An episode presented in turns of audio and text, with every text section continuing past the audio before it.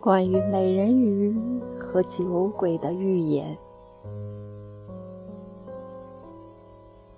当他全身赤裸裸的走进来的时候，所有这些人全都待在屋子里。他们一直喝着酒，开始向他吐口水。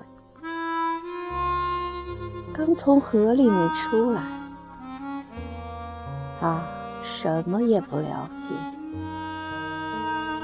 她是一条迷失了自己道路的美人鱼，辱骂流过她闪闪发光的身体，恶魔打脏了她的金色的乳房。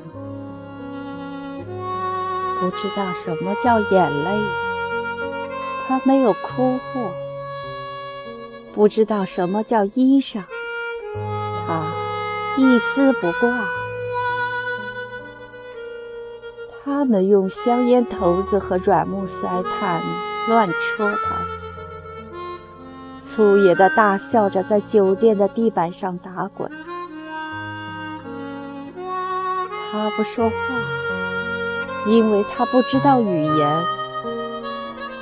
他的眼睛是遥远的爱情的颜色，他的手臂是一双黄灿灿的玉石。他的嘴唇在珊瑚光中无声的吸动，于是他突然间离开那道门走了。刚刚进入河里面，他就给洗得干干净净，像一块白石头在雨水中再次发亮。没有回头看一眼，他再次游着水，他游向虚无，游向自己的死亡。